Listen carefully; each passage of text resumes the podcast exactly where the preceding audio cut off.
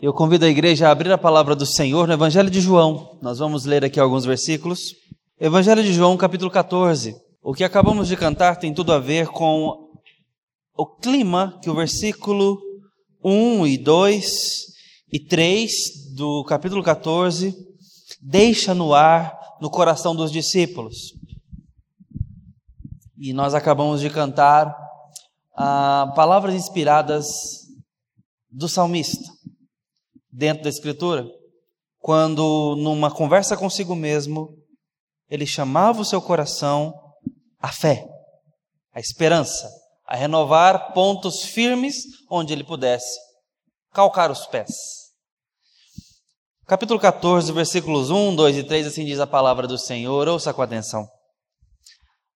Não se turbe o vosso coração. Crede em Deus, crede também em mim. Na casa de meu pai há muitas moradas. Se assim não fora, eu vou-lo teria dito, pois eu vou preparar-vos o lugar. E quando eu for e vos preparar lugar, voltarei e vos receberei para mim mesmo, para que onde eu estou estejais vós também. Amém? Essa é a palavra de Deus. Você já sentiu saudade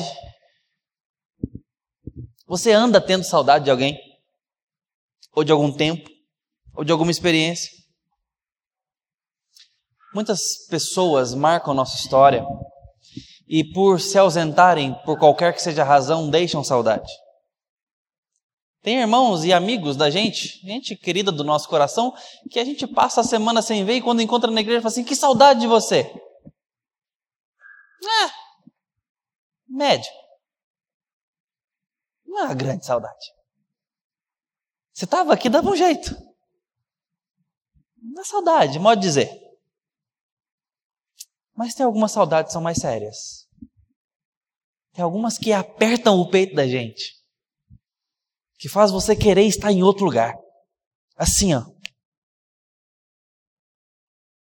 De repente, fechar os olhos e quando abrir, tá lá. Pertinho de alguém amado que não está perto de você. Sabe esse tipo de saudade? Saudade, às vezes, de quem não está mais conosco. Ah, essa saudade dói. Às vezes, pode até ser gostosa, no sentido de a saudade me mantém lembrando e trazendo um pouquinho daquela pessoa amada que já não está mais aqui. Mas dói quando eu encaro a realidade que realmente não está aqui. Ah, talvez 30 anos atrás eu poderia falar de 20, mas tinha, em 20 anos atrás tínhamos alguns recursos já para isso, bem limitados e, e, restritos, mas se eu vou um pouco para trás e chego a 30 anos atrás, não se era avó da mesma forma, nem avô. Minha mãe hoje está colecionando netos. Eu já arrumei dois. Meu irmão está providenciando o quarto. Ao todo, tá? Ele tem uma e está vindo o quarto neto agora. Tá achando que a gente é família Funston, alguma coisa assim? Bom, então, ela está morando numa cidade. Meu irmão mora quase que uh, em Tocantins, já bem ao norte de Goiás. E eu estou morando aqui, pelo menos até o mês que vem. E ela então não está vendo os seus netos todo dia. Ela não convive com eles. O que, que ela faz? Me liga. Deixa eu ver o Tito. Mãe, eu vou comprar um celular para ele. Ela não me liga mais. Ela fala assim: põe no Face. Ela está falando do FaceTime, da chamada de vídeo. Aí eu tenho que ir lá e ficar segurando o celular para ela ficar vendo o Tito, enquanto eu estou fazendo qualquer outra coisa. E ela fica conversando com ele. Hoje eu fui dar banho para a Melissa. Falei, ótima hora. Pendura o celular, deixa ela vendo a Melissa dando banho, enquanto eu faço o que eu tenho que fazer. Ser avô hoje é diferente. Dá para ajudar na saudade. A Melissa, ao contrário do Tito, já consegue responder.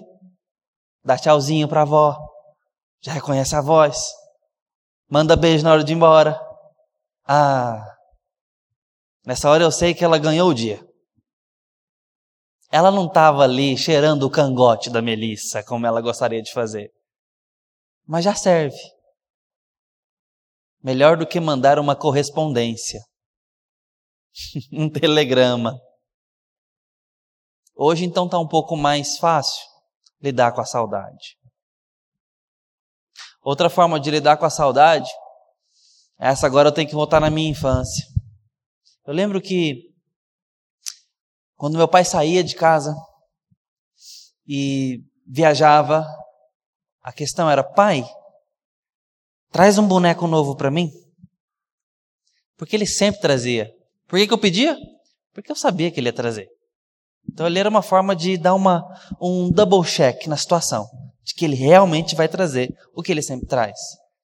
Então, além de esperar o papai voltar, vinha lá um brinquedo novo. Era a saudade dele, que passou algumas noites sem fazer o que ele sempre fazia, me cobria e dava um tríplice beijinho que eu nunca consegui reproduzir, mas ele conseguia fazer três beijos de uma vez, assim, bem rápidos, Alguém sabe do negócio, escutei, é bem parecido com isso daí. E ele fazia sempre antes de dormir. E ele tinha um problema na, no joelho, ele não dobrava uma das pernas, machucou jogando bola. Por isso que eu nunca joguei bola. E ele então às vezes estava com o joelho doendo e falava: Maura, vai lá cobrir os meninos. Os meninos era um de 18 e outro, sei lá, de 15. Esses eram os meninos que tinha lá estava coberto. Meu pai tinha que dar uma conferida nesses meninos. E minha mãe falava assim: Não, Beto, já está dormindo, ó, escuta. Tá vendo, ó? Tinha que ir lá. Então, as noites que eu não tinha isso, fazia falta. Fazia falta. Mas eu sabia que ele ia voltar, e quando voltasse, ainda ia trazer um brinquedo novo. A neta da minha mãe, Betina, filha do meu irmão, já aprendeu a receita. E é assim: Oi, vovó, quando você vem, traz presente? E tem que ser rosa. Ela já aprendeu. E meu irmão fica, já grita lá do fundo: Que isso, Betina? Coisa feia, a gente falei sobre isso, que a gente conversou. Traz presente, vovó. Eu vou, vou trazer. Vou levar. Ela já aprendeu a receita. E ela ama a minha mãe, ela é apaixonada na minha mãe, ela quer se vestir como a minha mãe. Ela chega em casa, minha mãe se arruma toda, ela cata uma das bolsas da minha mãe, ela é desse tamanho, tá, gente? Três aninhos. E ela pega também uma das bolsas e passa nela porque ela quer sair como a minha mãe. Ela fica esperando os dias da minha mãe ir visitá-la, ou de ela vir para a casa da minha mãe. É a avó dela. Mas ainda tem mais. A avó sempre chega com um presente. Ah, eu fico imaginando a cabecinha dela. O dia de se encontrar com a vovó. É bom. E quando vai para casa da vovó, tem uma piscininha no fundo de casa, tem um monte de fruta, de pé, de tudo quanto é tipo de, de fruto e fruta lá. É uma diversão só. Para ela e para minha mãe, que eu imagino ela indo na lojinha, olhando os brinquedos cor-de-rosa e pensando: essa aqui é a cara da Betina. Eu vou levar esse aqui para ela. E ela sabe o resultado que ela vai causar. Ela tá louca nesse resultado, de ver aquela menina com um sorrisão aberto e abraçando ela e grata e é tudo mais. É como eu quando vou encontrar com a Melissa, os irmãos sabem que eu a vejo atualmente uma vez por semana. Hoje ela estava aqui. A Júlia levou ela para lá porque ela estava inquieta aqui me chamando. Ela está morando em Brasília, então eu vou uma vez por semana para vê-la ou ela vem. E ela tem um brinquedo favorito que é a Minnie dela. Isso eu deixo no carro. Quando ela vem correndo e me abraça, e eu vou pôr ela na cadeirinha, ela já sai procurando dentro do carro. A mina está lá. Eu entrego ela para ela. É um momento muito especial para nós, um momento do nosso encontro, depois de uma semana. A gente está com saudade um do outro. Saudade. Saudade nos mostra que coisas faltam na vida. Pessoas faltam. Que a vida não é perfeita. Que a vida não é sempre completa. Mas além de saudade, temos ansiedades, carências, medos. Tudo isso mostra para gente que a vida é incompleta e pavorosa, agressiva e dura em grandes momentos. O nosso Senhor sabe muito bem disso. E Ele quer cuidar de nós, Ele quer nos pastorear. E é por isso que Ele ajunta os seus discípulos e fala: Não se turbe o vosso coração. Eu sei que o coração de vocês estão, está conturbado e facilmente fica. Eu sei dos seus temores, eu sei das suas carências, eu sei dos seus problemas e dos seus medos, mas eu quero dizer para você, como quem pode dizer, não se turbe o vosso coração. Então ele diz: crede em Deus e crede também em mim. Por que ele pode dizer isso? Jesus não é como a mim, como a você, para dizer: olha, crede em Deus, não em mim. Acredito na pregação que eu estou dando para os irmãos, mas os irmãos sabem que eu tenho limites. Eu sou gente como você. Eu não posso supri-los. Mas o nosso Senhor pode nos suprir. Eu posso decepcioná-los. Jesus não pode nos decepcionar. E é por isso que ele está jogando para cima dele. Eu sei que o coração de você está atribulado. Mas eu posso dizer: não fique.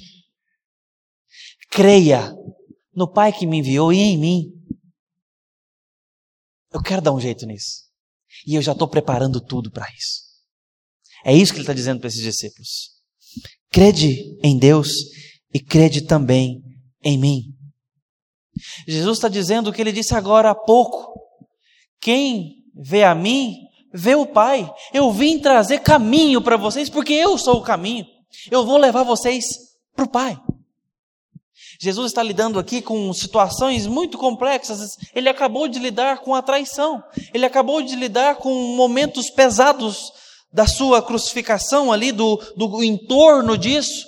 Jesus está lidando com isso nesse momento. Ele está lidando aqui com o aviso de Pedro sobre o que vai acontecer com o seu Jesus. E então, ele está agora voltando os olhos para os seus discípulos e dizendo: creiam, creiam. Por quê? Porque eu posso falar para vocês crerem. E através da fé, através desse exercício de crer, vocês vão entrar numa porta que resolve o problema do nosso coração. Vocês vão passar a experimentar daquilo que Deus providenciou para tratar o tempo e o espaço e os corações. É através de crer nas minhas palavras que vocês vão conhecer o Pai. E conhecendo o Pai, vocês vão se unir e vão resolver o problema do maior espaço que existe, que é o espaço entre nós e Deus é o espaço entre pessoas pecadoras e um Deus santo. Esse abismo é insuperável, a menos que Deus construa para nós uma ponte, e essa ponte chama-se Jesus. Como andar por ela para encontrar com Deus Criador, que sabe das nossas tribulações, dores, carências e saudades? Crendo. E é isso que ele está fazendo aqui. Ele está confortando os seus discípulos, como quem olha nos olhos e diz: creiam, tenham mais fé, acreditem em mim, não se turbe o vosso coração. Por quê? Porque na casa de meu pai há muitas moradas. Se não tivesse, eu falaria para vocês. Eu teria falado. Mas eu vou vos preparar lugar. A saudade vai ser saciada, vai ser matada. Jesus está dizendo: Eu volto para vocês. Eu vou ali rapidinho e volto para vocês. O que Jesus está dizendo aqui, meus irmãos, ele não está dizendo para esses discípulos de certa forma, está falando com eles, obviamente, mas quando ele diz eu volto para vocês, ele está falando para a noiva dele, que é a igreja de Cristo, logo ele está falando conosco, eu volto para vocês, eu estou indo, eu vou preparar tudo e eu volto para estar com vocês, porque onde eu estou, eu quero que vocês estejam. Jesus é o nosso Emanuel, ele quer estar conosco. Começa assim a escritura em Deus estando conosco e termina assim porque Apocalipse capítulo 21 fala que ele tabernaculará conosco ou fará moradas no nosso meio. Ele está dizendo: Eu vou preparar para vocês um mundo novo. E ele não quis nos mostrar adiantamentos disso, de como vai ser, porque o ponto não é esse. O ponto não é se essa morada vai ter é, quadros bonitos ou se as paredes vão estar pintadas com as cores mais interessantes ou mais do meu gosto. Eu já parei me imaginando: será que o senhor sabe do meu gosto de decoração? Será que vai ter ali as coisas que eu gosto? Será que ele pensou nisso na casinha que ele está preparando ou na mansão? Ah, eu imagino que Davi vai ter um palácio e ainda que eu tenha um barracão, estou super feliz, afinal de contas é o céu. Não é sobre isso está falando sobre a gente. Quando eu penso na minha filha, quando eu penso na minha esposa, quando eu penso no meu pai que já não está aqui, o ponto não é onde, às vezes nem como, é quem, é com quem.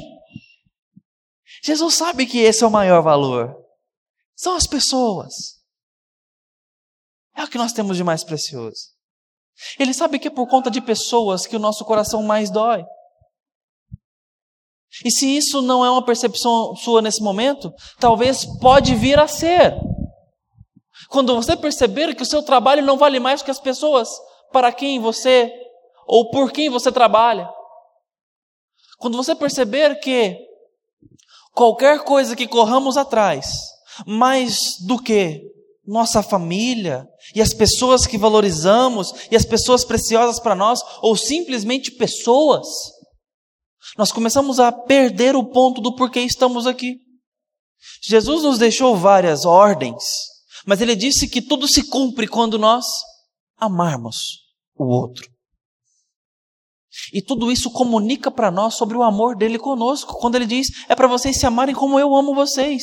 Porque a minha experiência é a experiência que vocês têm que desfrutar. E ele está mais uma vez jogando a experiência dele para cima de nós, para nos confortar. Quando ele diz: eu vou preparar morada para vocês. Poeticamente, meus irmãos, o carpinteiro está fazendo móveis. Mas verdadeiramente ele está preparando comunhão comunhão com Ele. Não tem um índice enciclopédio ou guia turístico do como aproveitar as, os primeiros milênios na eternidade. Não existe isso. Apocalipse termina e pronto. Porque esse não é o ponto. Há quem acredita que o novo céu e nova terra é num lugar completamente diferente. Há quem acredita na renovação dessa terra, por conta de alguns bons versos, a base bíblica para isso. Mas o fato é que a Bíblia não deixa claro. Suponhamos que fosse. E você pensa então nessa terra renovada, sem o pecado, nós com corpos glorificados, em comunhão com Deus, agora andando com nossos queridos e a natureza glorificada, como que será? E a gente se perde rapidamente. Ah, eu que gosto de Senhor dos Anéis, quero montar numa águia. Ou no mínimo ser carregado por uma. Para outro lugar. Ah, os mais antigos aí assistiram He-Man. Lembra como ele andava? Qual era a moto dele? O gato guerreiro. Era um tigre verde. Eu ficava olhando para a Escritura e vendo que o novo céu, o leão pastaria com a ovelha e não se fariam mal. Gosta de gato? Tem gente que gosta. Lá em casa tem gente que gosta. Então tem dois gatos lá. Já viu um leão aí na televisão? Para quem tem gato e olha um tigre, um leão no zoológico, televisão, você vê o quanto tem similaridades, se movem do mesmo jeito, fazem as coisas do mesmo jeito. Será que eu vou poder brincar com um gato desse tamanho um dia? Passar a mão na barba de um leão? Chamar de bichano e ele não ficar bravo comigo? Tem gente que gosta de cachorro. Já imaginou jogar um osso para um urso e ele te trazer? Deus me livre, pastor. Pois é, mas pode ser que não precise te livrar. e a gente logo se perde nessas imaginações. Meus irmãos, isso é detalhe. O ponto é que nós vamos estar com os nossos amados. E vamos estar com o amado nossa alma. E vamos perceber o quanto deveríamos ter tido saudade dele e não tivemos. Porque só sentimos falta daquilo que amamos. E vamos perceber que o, o quanto o nosso amor a Jesus tem sido sufocado de diversas formas por tantas coisas e por tantos outros amores. E quanto mais eu valorizo, mais eu sinto falta se não ver. E Jesus disse: Eu vou me ausentar. Mas guardem o coração, eu volto. Irmãos, nós precisamos ansiar esse retorno. Nós precisamos desejar essa volta do nosso Senhor. Como quem espera o maior amado de sua alma. Porque esse retorno é um retorno além de nós mesmos. É um retorno para além de nós mesmos, melhor dizendo. É um retorno que trata com a nossa história. É um retorno que trata com a nossa memória com tudo aquilo que nos afligiu, que nos deixou carentes, saudosos. Jesus está preparando uma sensação absoluta de chegar em casa. Já se sentiu fora de casa por tempo demais?